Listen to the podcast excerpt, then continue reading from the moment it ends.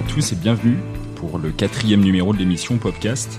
On est en direct de la commune, dans le 7e arrondissement lyonnais, et on est dans le cadre de la soirée de clôture du Pop Science Forum, le Pop Science Forum étant un cycle d'événements dédié à la place des citoyens dans la ville de demain, organisé par l'Université de Lyon, et le temps d'une heure.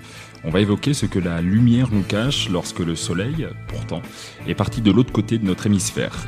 Bienvenue à toutes et bienvenue à tous. L'émission commence.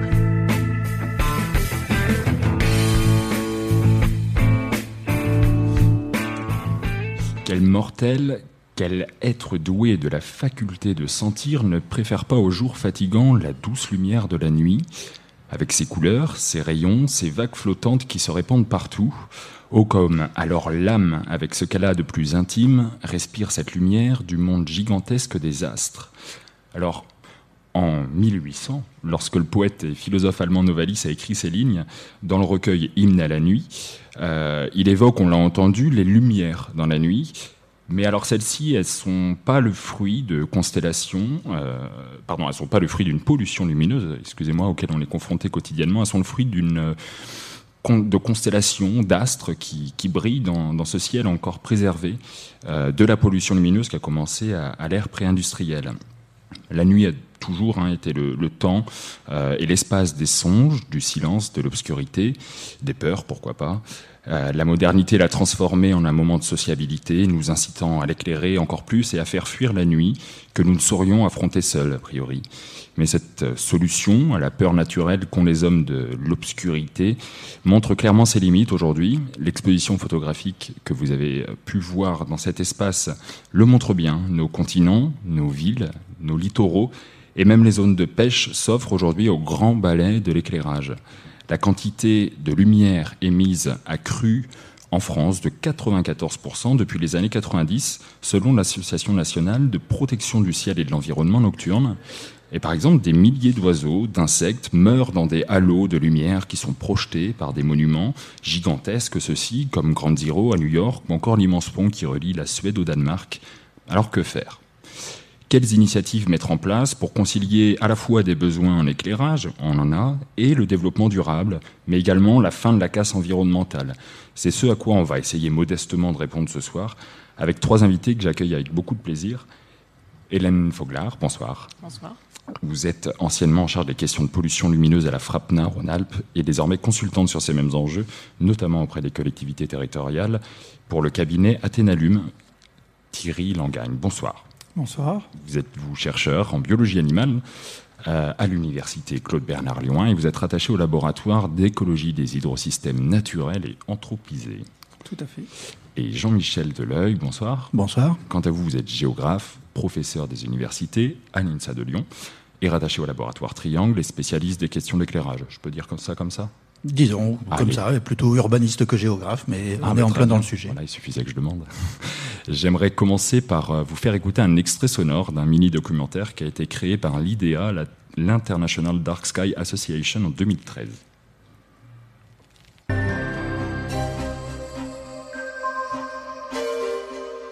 Il y a seulement un siècle, nos nuits étaient encore très sombres. De nos jours, même les zones inhabitées par l'homme sont envahies par la lumière.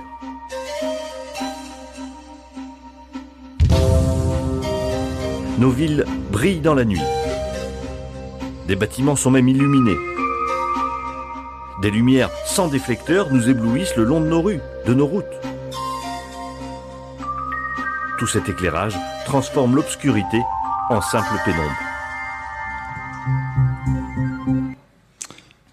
Thierry Langagne, euh, on en a un petit aperçu, mais selon vous euh, et pour vous, comment on pourrait définir la pollution lumineuse? Qu'est-ce que c'est? Eh Bien déjà, le terme pollution mérite d'être défini. Une pollution, c'est une altération du fonctionnement des écosystèmes.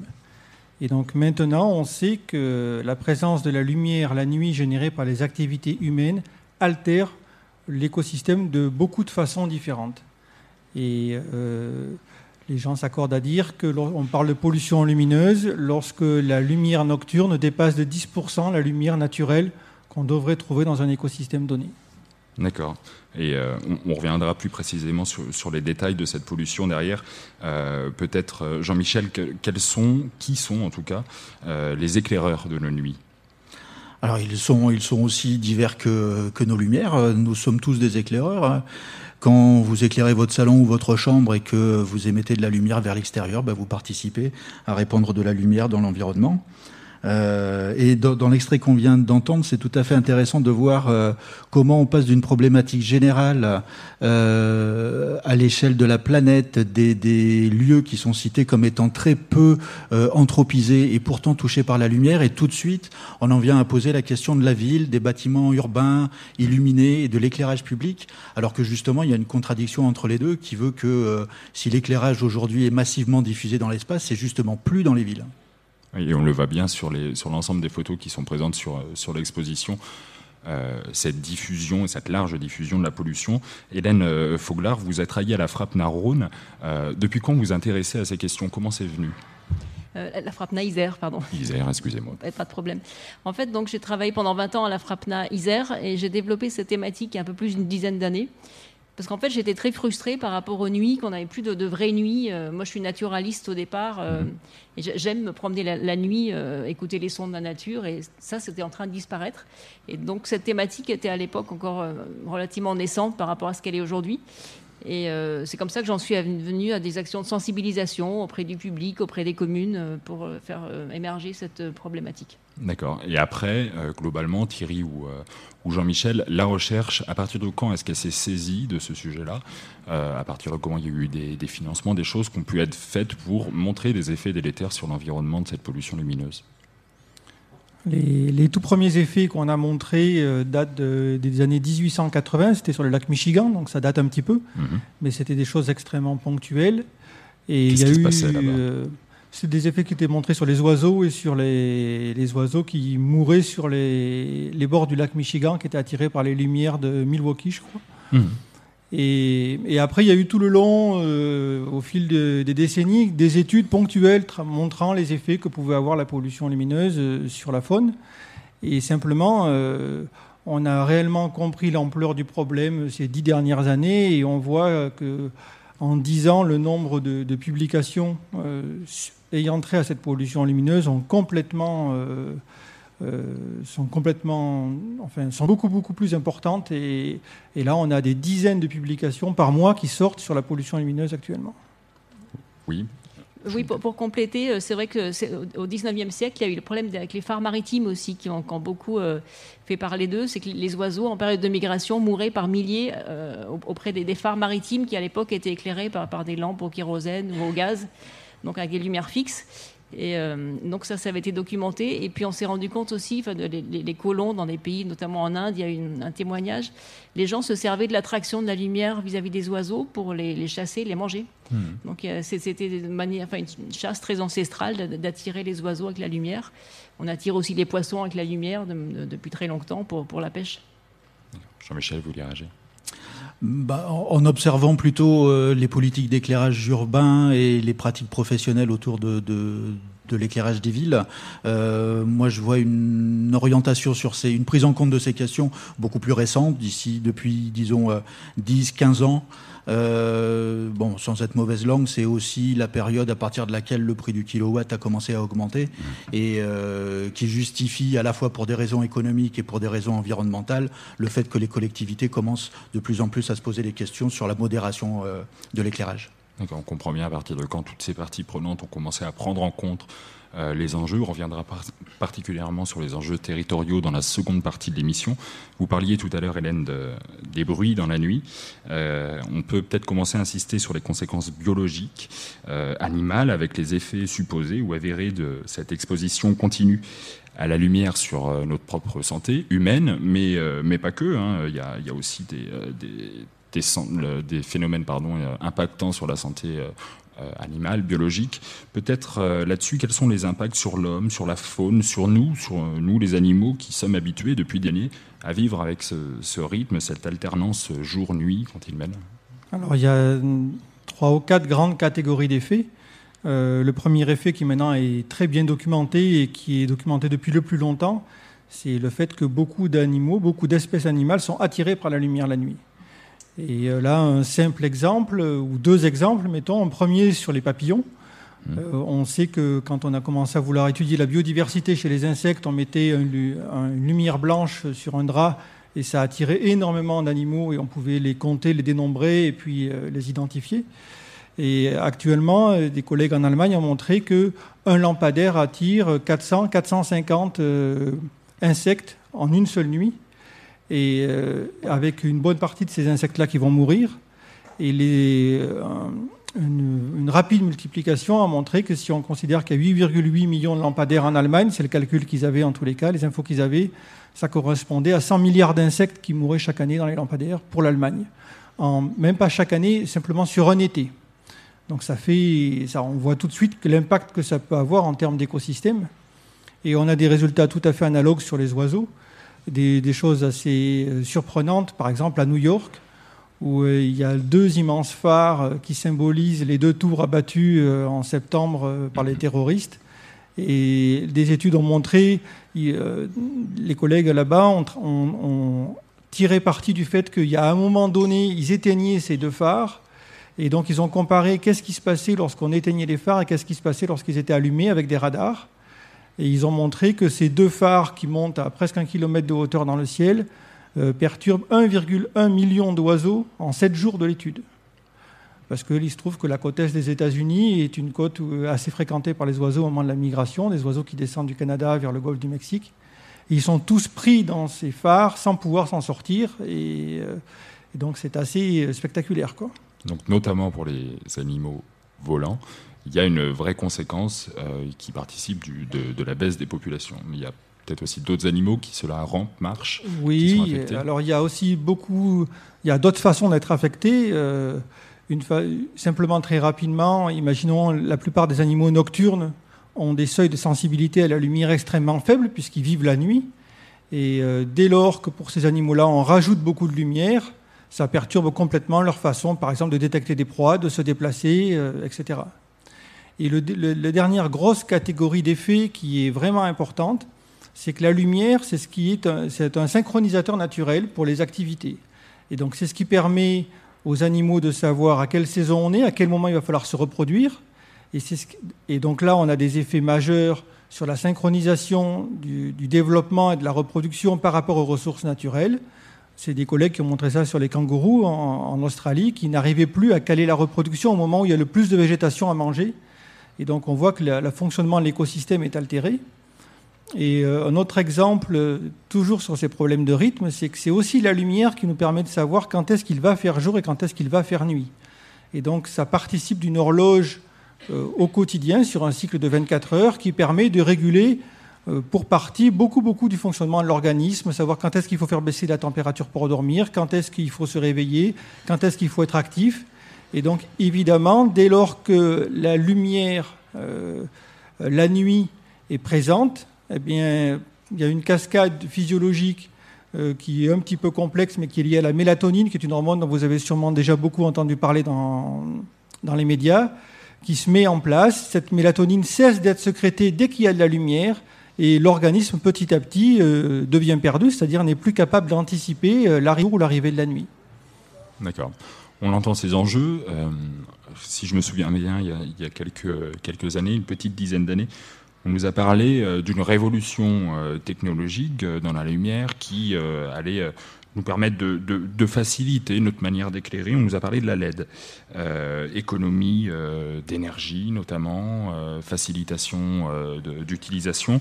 Jean-Michel, quelles ont été les opportunités, les limites de cette technologie? Est-ce que ça a eu un effet sur ce qu'on constate? En biologie bah, les LED ont présentent de très bonnes performances euh, en matière de rendu de couleurs. Euh, donc pour les concepteurs lumière, pour les collectivités qui sont sensibles à la mise en scène de leurs euh, paysages nocturnes. Elles permettent euh, de dessiner euh, les, espaces publics et les, environnements urbains de façon beaucoup plus qualitative que les, autres sources lumineuses. elles présentent aussi l'avantage de pouvoir être très facilement pilotables, donc de s'éteindre, de s'allumer, de se diminuer sur commande, ce qui permet d'imaginer un rapport aux temporalités de l'éclairage qui sont tout à fait nouvelles. maintenant, elles ont des spectres qui sont très larges, c'est ce qui en fait la qualité visuelle, mais en même temps, au plus le spectre lumineux est large, au plus il est impactant pour l'environnement. Est-ce que ça n'a pas participé d'une explosion aussi de la pollution lumineuse, ou en tout cas du nombre de points lumineux, le fait qu'il y ait des LED et qu'il y ait euh, des économies promises derrière?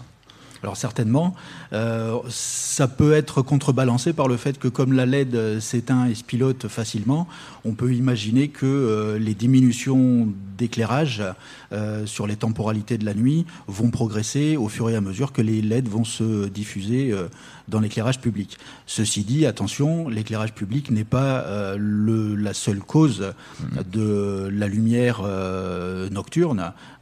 C'est aussi pour une large partie l'éclairage privé, des zones industrielles, des zones d'activité, du transport, euh, qui échappent un peu euh, au regard critique euh, qu'on pourrait porter dessus et, qui impactent pourtant l'environnement avec beaucoup d'incidence. Hélène ou Thierry, vous vouliez tous les deux réagir? Pour compléter sur les LED, éventuellement, c'est vrai que moi j'ai peut-être un avis un tout petit peu mitigé par rapport à cette technologie, qui fait partie de l'ensemble des technologies d'éclairage, au même titre que le sodium, que les, tubes fluo compacts, etc. Euh, mais c'est vrai que les LED, moi, ça tombe davantage, hein, euh, qui ont été rappelés par rapport à l'utilisation. Euh, en fait, ce qu'il faut savoir par rapport aux LED, on ne peut pas généraliser les LED. Il y, a, beaucoup de technologies LED en fonction du degré de filtration et donc de la, de la température de couleur qu'on obtient à la fin. Donc vous avez des LED qui peuvent être très très froides, qui sont à 4000 ou 5000 degrés Kelvin, et des LED qui sont beaucoup plus chaudes, aux alentours de 2000 degrés Kelvin, voire moins. Or, euh, je ne vais pas rentrer dans, les détails de la technologie, mais plus euh, vous filtrez une LED, moins son, efficacité lumineuse est, bonne. Hmm. Ce qui veut dire qu'on gagne énormément au niveau énergie avec des LED très blanches, à 4000, 5000 degrés Kelvin. Par contre, quand on a des LED beaucoup plus chaudes, beaucoup plus euh, orange, finalement, on, on, gagne plus tant que ça par rapport à la technologie sodium. Donc les LED, elles, sont sur le marché, il faut les utiliser. Mais il faut bien garder en tête qu'il y a un panel de, technologies disponibles et qu'il ne faut pas aller vers le tout LED. Parce que d'une part, ça coûte cher aux communes de changer l'éclairage quand même, notamment les, communes rurales. Et euh, le sodium est dans certains cas très robuste et beaucoup mieux adapté. Et les, LED n'ont euh, pas forcément, à mon, sens, vocation à être généralisés partout. Hmm, on reviendra sur ces solutions euh, dans la deuxième partie en précision. Thierry voulait également réagir? Oui, et et effectivement, euh, dans un monde idéal, euh, les LED permettent d'avoir un pilotage beaucoup plus fin de la lumière que les lampes classiques. Euh, simplement, les chiffres de l'année dernière montrent que l'économie que les communes ont faite en adoptant un éclairage LED s'est traduite aussi par une explosion du nombre de points lumineux puisque finalement, comme elles faisaient beaucoup d'économies, eh ben, se sont mis aussi à dire qu'on va pouvoir éclairer telle partie qui n'était pas éclairée ou telle mmh. zone qui n'était pas éclairée jusqu'à maintenant, parce que ça coûtera beaucoup moins cher. Et l'étude qui a été publiée l'année dernière à ce sujet-là était assez spectaculaire, où on montrait un nombre de points lumineux qui explose complètement. Euh, donc on comprend les enjeux biologiques dont on a parlé, les enjeux technologiques euh, qu'on a commencé à aborder. Euh, derrière ça, il y, a, aussi des impacts, on a parlé des, impacts sur, sur, la biologie animale. question ouverte, et sur notre santé alors on pense à notre sommeil, on peut peut-être aussi ouvrir à d'autres champs impactants, lesquels? Bien sûr, notre santé, il y a des choses, il y a un faisceau de présomption qui est très fort sur l'impact de la lumière nocturne sur notre état de santé et en particulier sur certains, sur certains cancers, le cancer du sein, le cancer de la prostate. Et euh, pour l'instant, c'est des liens qui sont pas tout à fait directs, même si c'est publié dans des très grandes revues scientifiques, mhm. euh, parce qu'il faudrait être capable d'expérimenter complètement sur l'homme sur des longueurs de temps importantes pour prouver un effet, euh, un effet de manière expérimentale, ce qu'on on, ne fait pas évidemment sur l'homme. Mais on voit des, des, des, corrélations très très fortes entre l'exposition de certaines personnes et puis le risque d'obtenir un cancer au, final. Ça, il y a une étude espagnole qui est sortie l'année dernière avec un, très gros effectif. Il y avait 2500 femmes et 1500 hommes qui ont été suivis pendant longtemps, euh, justement pour ces risques de cancer, et ont montré qu'il y avait effectivement un lien qui était fort. Et puis, on, sait aussi, voilà, euh, on, pense tous naturellement au lien sur le sommeil. Et euh, on sait aussi qu'avec euh, un mauvais sommeil ou un sommeil pas assez réparateur, les aspects, toutes les tâches intellectuelles qu'on peut faire derrière le lendemain sont moins performantes. Et on a tous expérimenté une nuit blanche pour savoir que lorsqu'on ne dort pas bien le lendemain, c'est un peu compliqué. Qui dites-vous? Euh, Très rapidement, avant de passer aux questions du public, Hélène, il y a eu un projet de décret en 2011, suite au Grenelle de l'environnement, qui régulait, ou qui avait en tout cas l'ambition de réguler cet éclairage public. Euh, qui n'a jamais été concrétisé a priori. Euh, qu'est-ce que vous, est-ce que vous pouvez nous parler, parce que vous avez engagé une réflexion autour d'une consultation citoyenne pour un, un projet d'arrêté législatif qui est assez important et qui va peut-être être mis en œuvre rapidement. Qu'est-ce que vous pouvez nous en dire? Alors le, Grenelle de l'environnement en 2009, ça a, été abouti à la première loi en fait qui a pris en compte euh, au niveau national la, la, pollution lumineuse. Donc ce, Grenelle de l'environnement a, été décliné avec un, décret qui est sorti effectivement en, 2011 qui était le décret sur les nuisances lumineuses. Alors, entre parenthèses, le, législateur a pris le terme de nuisance qui, nous, ne nous convient pas complètement, puisqu'on préfère parler de pollution, puisque nuisance, ça sous-entend que quand la chose s'arrête, tout redevient normal, alors qu'on a vu qu'il y avait des impacts quand même écologiques et, physiologiques. Donc ce, décret prévoyait un certain nombre de choses, de, réguler notamment au niveau technique les intensités, les orientations de lumière, la temporalité. il prévoyait également des mesures plus restrictives dans les espaces naturels, réserves, parcs nationaux, etc. Donc ce décret a été appliqué par un seul arrêté en 2013, qui était l'arrêté sur les bâtiments non résidentiels, qui euh, imposait une temporalité pour les bâtiments non résidentiels, c'est-à-dire les, églises, les, bureaux, les, vitrines de magasins, qui devaient être éteintes à, 1h du matin et ne pouvaient pas se rallumer avant 7h du, matin. Donc cet arrêté-là était sorti. Euh, par contre, les associations se sont rendues compte que le, décret avait été insuffisamment appliqué, notamment en espace naturel. Il y avait, un cas euh, en Isère, précisément, où un, espace naturel qui était cité dans le décret comme devant faire l'objet de prescriptions plus sévères euh, du coup, on ne pouvait pas agir puisque cet espace naturel, l'arrêté n'avait pas été, n'était pas paru. Hmm. Donc, il y a eu une action auprès du Conseil d'État qui a obligé le, ministère à sortir un arrêté euh, complétant euh, le, décret de 2011. Et ce projet d'arrêté était en consultation jusqu'à il y a deux semaines. Donc, le public pouvait réagir. Et le ministère doit prendre ce nouvel arrêté euh, le 1er janvier 2019. Donc on attend avec impatience ce qui va sortir. Donc on, a, vu les, textes, mais j'imagine qu'il va encore y avoir des, modifications à la marge. D'accord, j'imagine bien. On passe, euh, avant de passer une seconde partie, aux questions du public. N'hésitez pas à lever la main, c'est Isabelle qui passe le micro. Euh, bonsoir, merci. Vous avez parlé tout à l'heure tous les trois des animaux plutôt nocturnes dont le comportement est modifié par la, pollution lumineuse.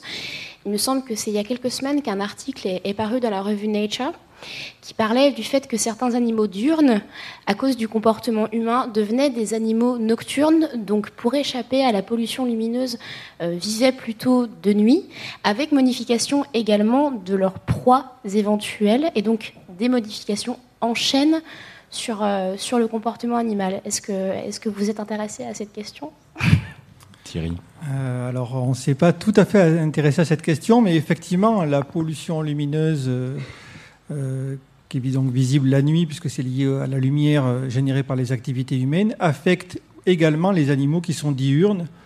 Pas tout à fait de la même manière, puisque là, c'est plus des troubles qui sont liés au sommeil ou des troubles physiologiques qui sont liés au stress, par exemple. Mais alors que pour les animaux nocturnes, c'est le moment de la, journée où ils sont actifs où ils se déplacent, où ils cherchent à se nourrir. Et on, imagine facilement que les troubles sont beaucoup plus importants pour les espèces nocturnes que pour les espèces diurnes. Après, pensez quand même, par exemple, que pour les mammifères, une bonne partie des espèces sont nocturnes. Et, donc ça touche quand même euh, beaucoup, beaucoup d'espèces animales. Toutes les espèces d'amphibiens ou presque sont nocturnes aussi. Donc euh, ça touche quand même beaucoup de monde.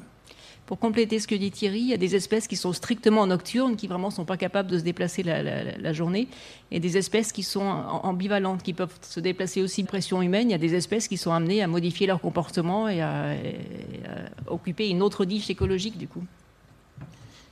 Merci pour cette question. On a le temps pour une deuxième, juste avant la deuxième séquence. Monsieur. Oui, je voudrais faire plutôt un témoignage. Moi, j'habite une commune de l'Ouest lyonnais. Euh, c'est un endroit où il y a quelques communes qui pratiquent l'extinction euh, totale euh, pendant une partie de la nuit. Mhm. Et c'est vraiment extraordinaire, enfin, je vois cet été, quand toutes les lumières s'arrêtent, on, sent une espèce de calme. Enfin, vraiment, c'est, et, puis bon, le matin, ça, se remet en route. Mais vraiment, c'est une expérience à faire complètement différente de ce qu'il pouvait y avoir avant. Voilà, c'est simplement pour, dire ça. Merci. Euh, on va passer à la, seconde partie, mais avant ça, euh, on va parler d'enjeux euh, d'éclairage pour nos territoires. Surtout, je vous propose un second extrait d'un documentaire d'Arte, cette fois-ci, qui date de 2016. C'est ainsi qu'apparaît le halo lumineux qui forme un dôme brillant au-dessus de la ville. On voit bien qu'il y a un gaspillage considérable.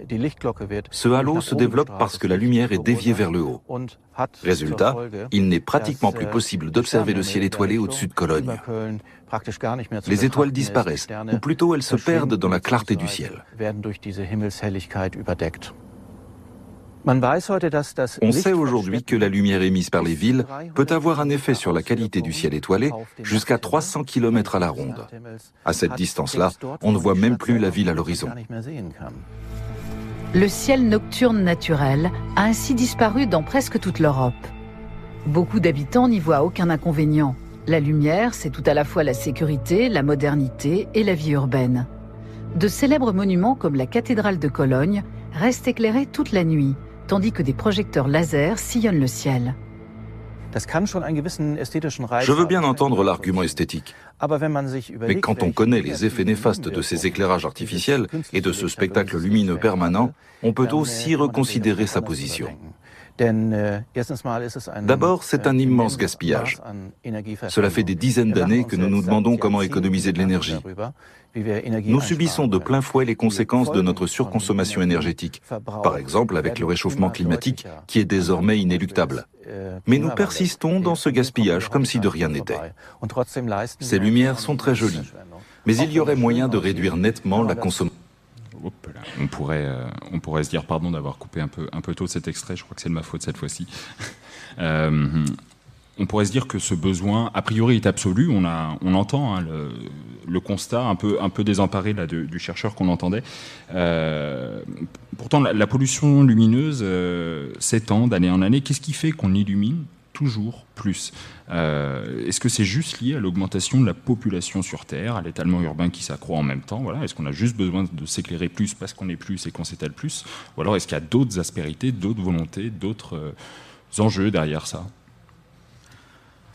Il faudrait euh, bien distinguer les termes d'éclairage euh, et mhm. d'illumination. Euh, une fois de plus, pour spectaculaire que soit l'exemple pris par, par le monsieur qui témoigne, effectivement, la mise en lumière de bâtiments patrimoniaux est quelque chose de très spectaculaire et qui du coup va, va stigmatiser l'interprétation de la consommation énergétique comme étant du gaspillage ou en tout cas qui pose question sur euh, quel est le rapport entre euh, la qualité esthétique et puis finalement le geste éthique de respect de l'environnement et puis simplement de, la consommation énergétique et comment débattre entre les deux? C'est une chose et je trouve tout à fait intéressant que euh, l'opinion publique soit de moins en moins conquise par les mises en lumière très tapageuses et ce qu'on appelait il y a 20 ans le plein feu qui avait beaucoup de succès, qui en a beaucoup moins parce que maintenant, dans les expériences de plein feu, bah, en fait, le public voit beaucoup de gaspillage. Mais les vrais problèmes, d'après moi, quantitativement, ne sont pas ceux des villes, ce sont ceux du périurbain, ce sont ceux de l'étalement non maîtrisé, euh, de lumière totalement euh, inutile sur des voies de circulation, sur des parkings, sur des plateformes logistiques, sur des zones d'activité où il y a un défaut de régulation et de réglementation qui est très très fort. Euh, euh, par là, est-ce qu'on entend qu'il euh, vaut mieux éclairer plus, plus dense dans, des centres et beaucoup moins dans, ce qui relève de l'étalement urbain que vous, vous définissez? Bien sûr, là on paye le résultat de politiques assez absurdes où pendant 40 ans tout le monde avait intérêt pour vendre du câble, du périurbain et du kilowatt à développer euh, des réseaux d'éclairage euh, de partout autour des villes, sans, nécessité et sans réflexion sur qu'est-ce que c'est que la lumière, à quoi ça sert et quelle est la qualité de la lumière au-delà des, euh, des, quantités et des normes qu'on appliquait, notamment sur le routier, alors que ce sont des démarches maintenant qu'il faudrait profondément remettre en cause. Hmm. Et, même technologiquement, il me semble peut-être, Hélène, là-dessus, que dans des zones rurales ou périurbaines, les moyens moindres des collectivités font que aussi ils ont des technologies peut-être plus polluantes, mais ils n'ont pas les moyens de s'en acheter une nouvelle. Est-ce qu'il y a une réalité qui, euh, qui fait derrière ça, derrière ce propos c'est vrai qu'au niveau écologique, c'est un grand problème, l'étalement urbain qui se traduit par l'éclairage important. Et quand on voit les photos aériennes, enfin les photos satellites plutôt, on voit cet éparpillement de, lumière qui, fait vraiment une constellation sur, l'ensemble de la planète presque. Euh, au niveau technologie, les, communes, euh, les communes rurales avaient souvent tendance, et ont encore dans certains cas tendance, à avoir des anciennes technologies, notamment les lampes mercure haute pression, qui sont des lampes qui donnent une lumière un peu blanche, blafarde. Et euh, c'est des lampes qui sont interdites à la vente depuis 2015, mais qui sont encore beaucoup installées, puisque c'est des lampes qui, une fois qu'elles sont installées, elles, durent, elles durent, elles, sont increvables sauf qu'elles euh, éclairent de moins en moins. Mais les communes n'ont pas toujours moyen de, changer cet éclairage, même si l'ADEME, à une époque, a donné des aides pour euh, justement supprimer ce qu'on appelait ces ballons fluo. Ce qu'on observe, par contre, c'est quand une commune rénove son éclairage, donc elle avait ses anciens ballons fluo qui éclairaient, on l'a vu, pas très bien et de moins en moins bien, elles ont mis soit du sodium, soit des LED, et on a multiplié l'intensité lumineuse par un facteur 2, 3, 4. Enfin, on a souvent eu des, exemples comme ça de, lumière euh, à la campagne qui était euh, raisonnable, on va dire, qui était euh, tout à fait acceptable, et qui, avec la rénovation, est passé à des intensités, mais complètement délirantes. Et là, je pense qu'il y a vraiment un message à faire passer. je ne jette pas la pierre aux élus, ils ne se rendent pas forcément compte quand on leur propose un projet de rénovation. Euh, ce que ça va donner concrètement sur le terrain. Donc, sur le papier, ils, font des économies.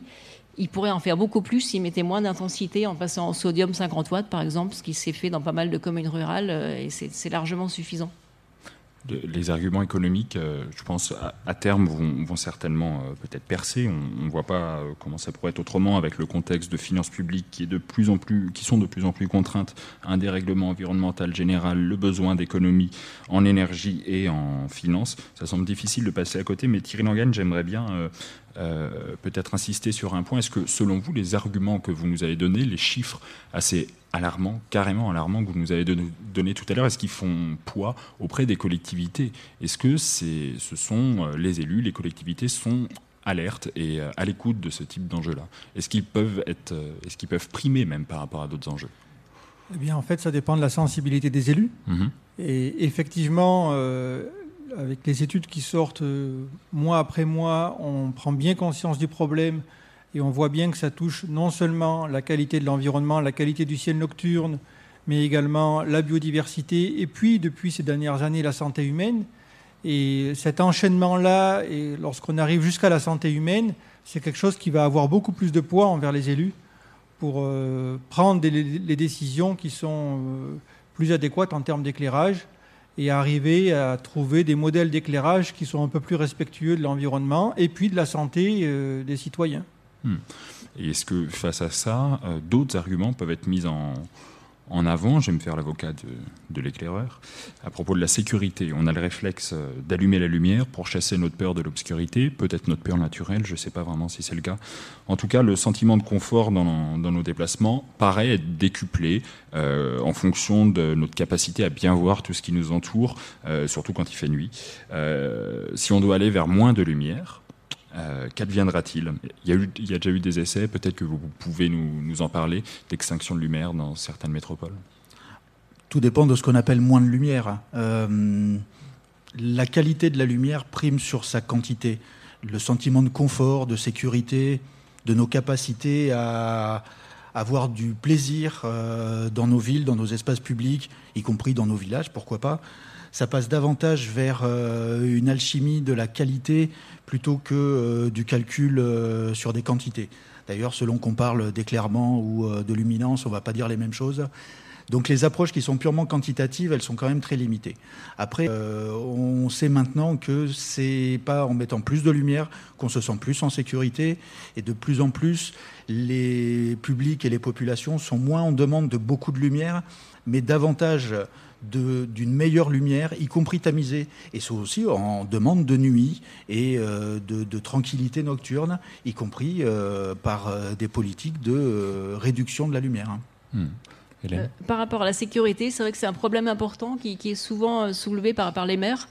Moi, je voulais, euh, pour moi, c'est plutôt un sentiment de, sécurité ou sentiment d'insécurité plutôt qu'une réelle sécurité. Je pense que la vraie sécurité, elle vient du contrôle social. Quand vous vous promenez en ville, enfin, les, les, les femmes dans l'assistance vont savoir de quoi je parle. Si vous êtes seul dans une rue en ville, vous vous sentirez pas forcément plus en sécurité quand c'est éclairé que quand c'est pas éclairé ou moins éclairé en fait, c'est le fait qu'il n'y ait personne qui puisse vous porter secours dans les rues en pleine nuit qui va donner le sentiment d'insécurité plus que l'éclairage. Et l'autre point par rapport à l'éclairage et insécurité, c'est l'effet de contraste. C'est-à-dire, plus vous éclairez un endroit de manière intense et euh, bah, forte, plus les contrastes vont être importants et plus les zones sombres à côté vont, vont paraître noires, en fait.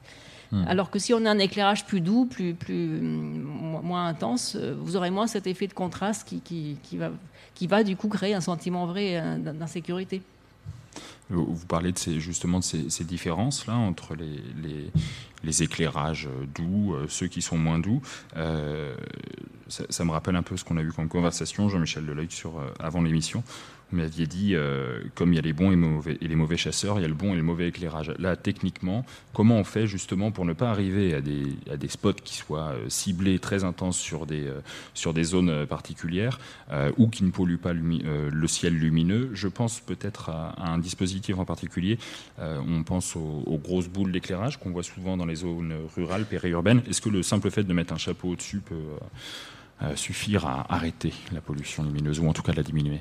Bah, tant qu'on n'a pas déposé ces matériels, on est obligé de vivre avec. C'est malheureux. Euh, effectivement, euh, ces boules qui sont interdites depuis longtemps euh, continuent à envoyer 50% de leur flux directement dans les étoiles, éventuellement dans nos yeux et pas sur nos pieds. Donc c'est des systèmes qui sont complètement absurdes, mais qui ont qui ont impacté l'environnement en même temps que les lampadaires routiers. Euh, on, est malheureusement encore dans euh, la queue de la comète de l'éclairage, ça sert d'abord pour la voiture. Euh, c'est pour ça que ça tapisse la totalité de notre territoire. Quand on en viendra à dévoiturer l'espace ou à considérer que les voitures ont leur propre lumière et qu'on peut s'adresser plutôt à de l'éclairage pour le piéton et pour la qualité de l'espace public, on va complètement transformer nos façons de faire et en même temps nos ambiances urbaines. D'accord. Thierry euh, Langagne, par exemple, vous m'avez aussi évoqué euh, que le rayon d'action de la pollution lumineuse de Lyon était de 50 km.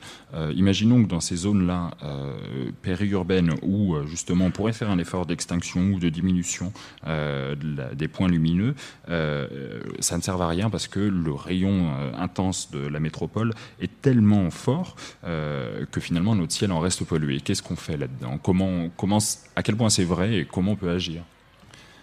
Eh bien, en fait, il faut savoir que l'action de la lumière la nuit agit de deux façons différentes. Une façon qui est de la lumière directe, lorsque vous êtes près d'un lampadaire, et donc ce lampadaire va générer de la lumière qui va vous, affecter. Et puis la lumière la nuit, elle est aussi liée au halo. Au halo, c'est-à-dire la lumière indirecte qu'il y a, euh, par exemple, sur le ciel au-dessus de Lyon et au-dessus de toute la périphérie lyonnaise qui est éclairée. Et ce halo, effectivement, il est visible de très très loin. On l'entendait tout à l'heure dans l'extrait sonore. Euh, la personne en parlait. Et le halo lumineux de Lyon est effectivement visible à 50 km à la ronde. Et euh, la question qui se pose maintenant, effectivement, et on est en train de travailler dessus sur un projet de recherche, c'est qu'est-ce qui se passe lorsque des communes pas très loin de Lyon vont euh, procéder à un éclairage nocturne, donc vont éteindre leur lumière, mais sachant qu'en étant à proximité de la ville de Lyon, elles vont quand même garder un halo de lumière et de pollution lumineuse probablement assez important alors que pour des, villages qui sont un peu plus éloignés de l'agglomération lyonnaise, euh, leur action locale sur leur plan d'éclairage va être beaucoup plus impactante, euh, dans le bon sens du terme, pour la, qualité de leur ciel nocturne, parce qu'elles sont plus éloignées de l'agglomération lyonnaise.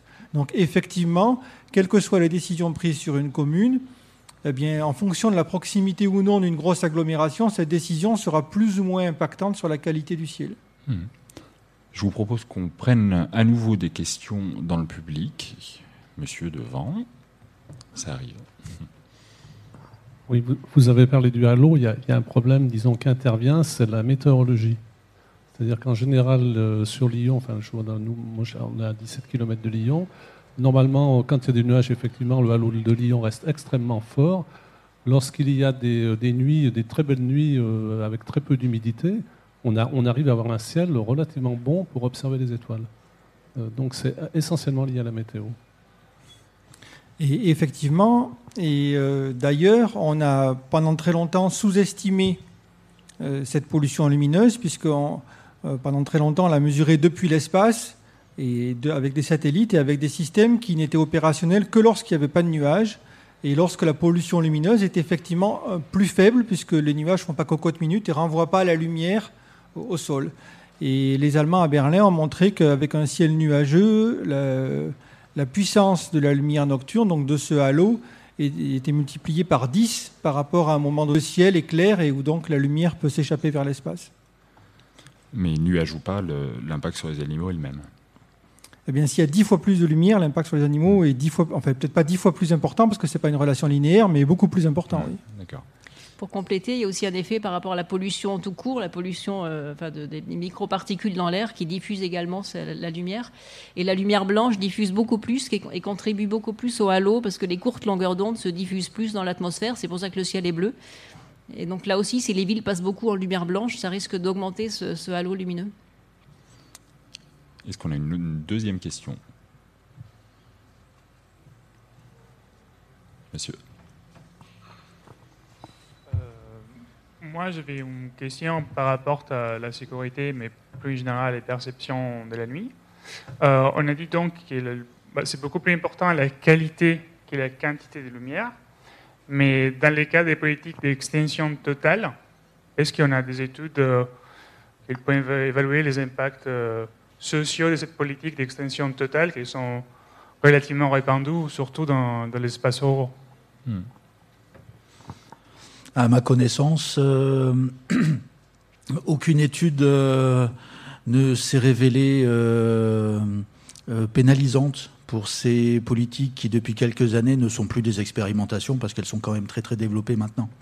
Les premiers maires qui sont partis sur ces opérations ont pris des risques contrôlés et mesurés, ont vérifié par exemple que leur politique était légale, euh, lié au fait que leur système technique était en bon état et que leurs décisions étaient réversibles.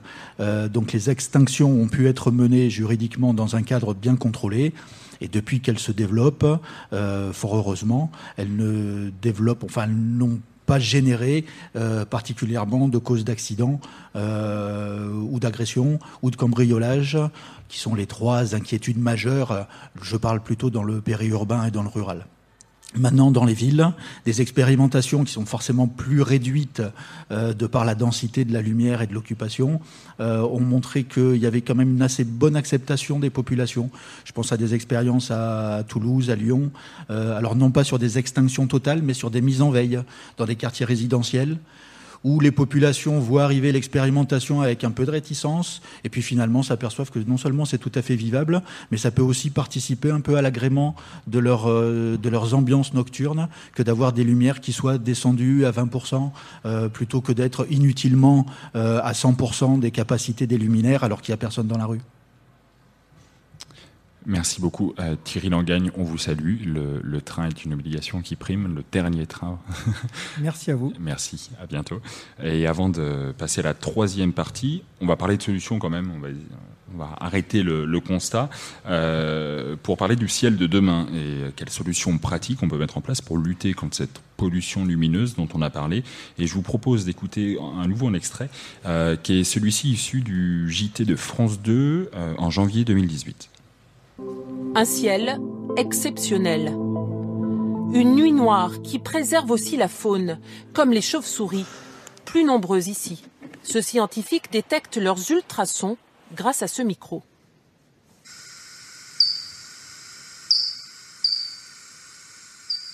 La biodiversité du milieu est plus importante là où on est moins éclairé que là où on est plus éclairé. Un éclairage trop intense qui affecte les espèces. Un problème encore plus aigu dans les grandes villes, comme ici à Lille. C'est pourquoi la capitale du Nord s'est lancée dans un programme ambitieux pour réduire ces lumières, avec une première en France dans ce parc très prisé des coureurs. La création d'une trame noire, 2 km aménagés avec 300 lampadaires nouvelle génération. Ça, c'est euh, donc de la LED en ambré à 1700 Kelvin. Donc, c'est une température très très douce qui agresse pas du tout l'œil des mammifères, déjà, et qui euh, n'émet pas dans des lumières qui attirent et détruisent les insectes. Donc là, vous pouvez avoir euh, des insectes, des papillons de nuit et d'autres coléoptères nocturnes. Et ils ne seront pas incommodés, ils ne seront pas attirés, donc pas détruits par ce lampadaire. La ville dépense 660 000 euros pour cet aménagement, dont 70% sont pris en charge par l'Union européenne. Avec un espoir, faire revenir certaines espèces de chauves-souris, des vers luisants et des papillons aujourd'hui disparus. On a entendu un exemple particulier. Euh, il n'est pas forcément urgent d'éteindre, mais en tout cas, il est urgent d'agir. Et Hélène Foglar, euh, s'il est urgent d'agir, outre cette solution qu'on vient d'entendre, comment faire selon vous? Quelles sont selon vous des solutions concrètement euh, à mettre en œuvre très rapidement par les collectivités pour agir sur ces effets néfastes de la pollution lumineuse? Une commune qui décide de rénover son éclairage, la première question à se poser, c'est point lumineux par point lumineux, est-ce que ce point est, utile?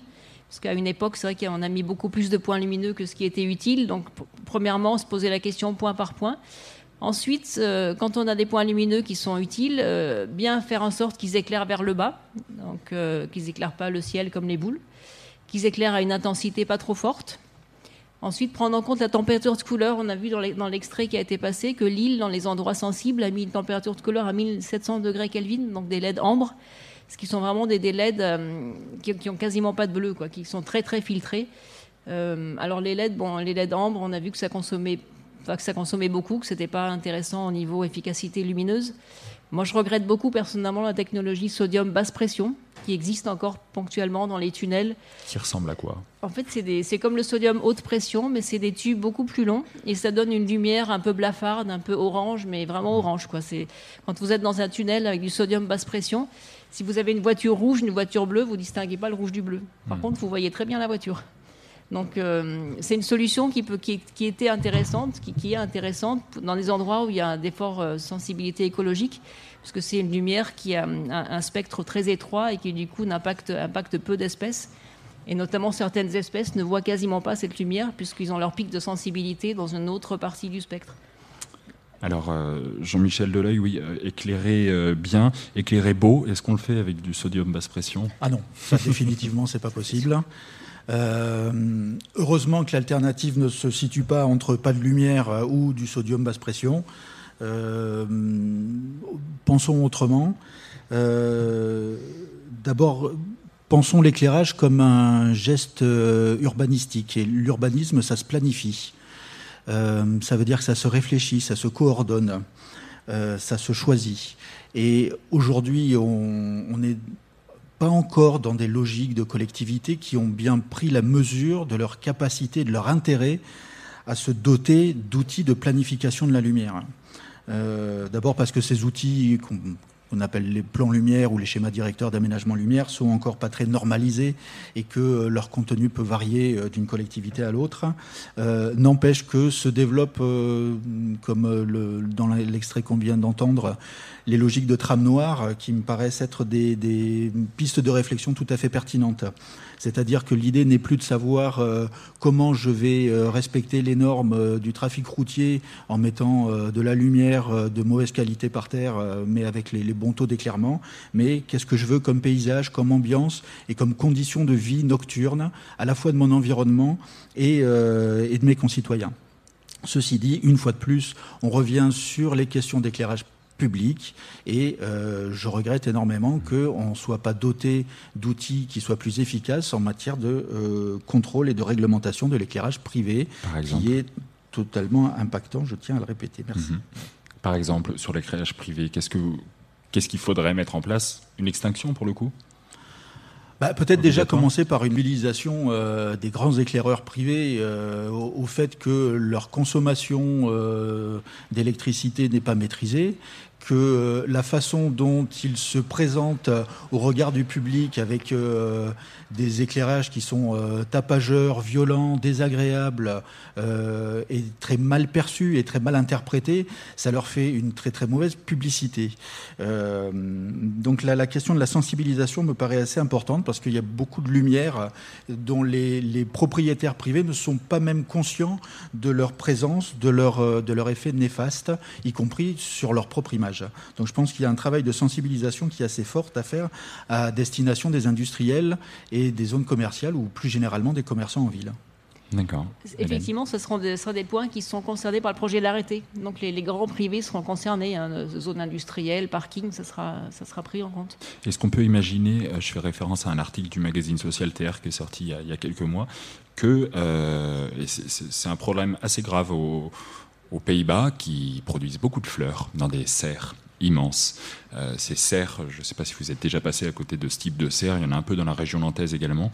Euh, ces serres produisent un halo lumineux qui est absolument incroyable, qui se voit même plus que celui de Nantes quand on passe à côté des fois. Euh, est-ce que typiquement c'est ce genre de bâtiment qu'il faudrait réglementer? Si oui, à partir d'aide, parce que ça, voilà, ça reste des, des acteurs qui n'ont pas forcément autant de sous que des grosses industries. Non, mais on peut tout à fait imaginer que des textes euh, imposent une limitation des flux euh, ascendants, c'est-à-dire euh, destinés et finalement non maîtrisés partant vers, vers le ciel. D'accord outre euh, ces, agissements sur le temps coupé euh, ou sur l'espace, diminuer les lampadaires, euh, les dispositifs, on peut, on peut aussi peut-être s'éclairer mieux par d'autres formes de technologie. Jean-Michel Deleuil là-dessus, si je vous dis bioluminescence, si je vous dis luminaire intelligent, qu'est-ce qu'il y a derrière ça? Quelles sont les efficacités énergétiques? De ces dispositifs ah, La bioluminescence, euh, je ne suis pas expert du tout du, secteur, mais euh, vise à, se développer surtout sur de l'éclairage intérieur. En extérieur, ça n'aura, je pense, probablement jamais de puissance significative pour être appliqué à de l'espace public. Au-delà peut-être de petits mobiliers urbains ou de l'éclairage de balisage. Mais Est-ce qu'on peut rappeler ce que c'est même brièvement, concrètement? C'est la production de lumière euh, à partir de, cellules, de bactéries, d'organismes vivants qui, hmm. placés dans certaines conditions, sont en capacité voilà, de générer de la lumière, mais sans atteindre euh, des, puissances euh, de l'éclairage extérieur. Merci. Sur ces solutions technologiques, est-ce que vous, ça fait partie des, des préconisations qui peuvent ressortir? La bioluminescence? Euh, Après, on en reparlera plus précisément, peut-être aussi sur les luminaires intelligents. On n'a pas expliqué encore ce que c'était, mais euh, peut-être là-dessus. Euh, excusez-moi, j'ai pas. Sur les luminaires intelligents. Ah, le Smart City et ce mhm. genre de choses. c'est intéressant dans les villes. Je pense que les villes peuvent avoir les moyens financiers pour mettre ça en place, pour avoir des choses qui sont pilotées très finement. Je vois à Grenoble, on a le tramway, par exemple, qui, la lumière s'allume quand le tramway arrive et se, se rebaisse quand, euh, quand, il est passé. Mhm.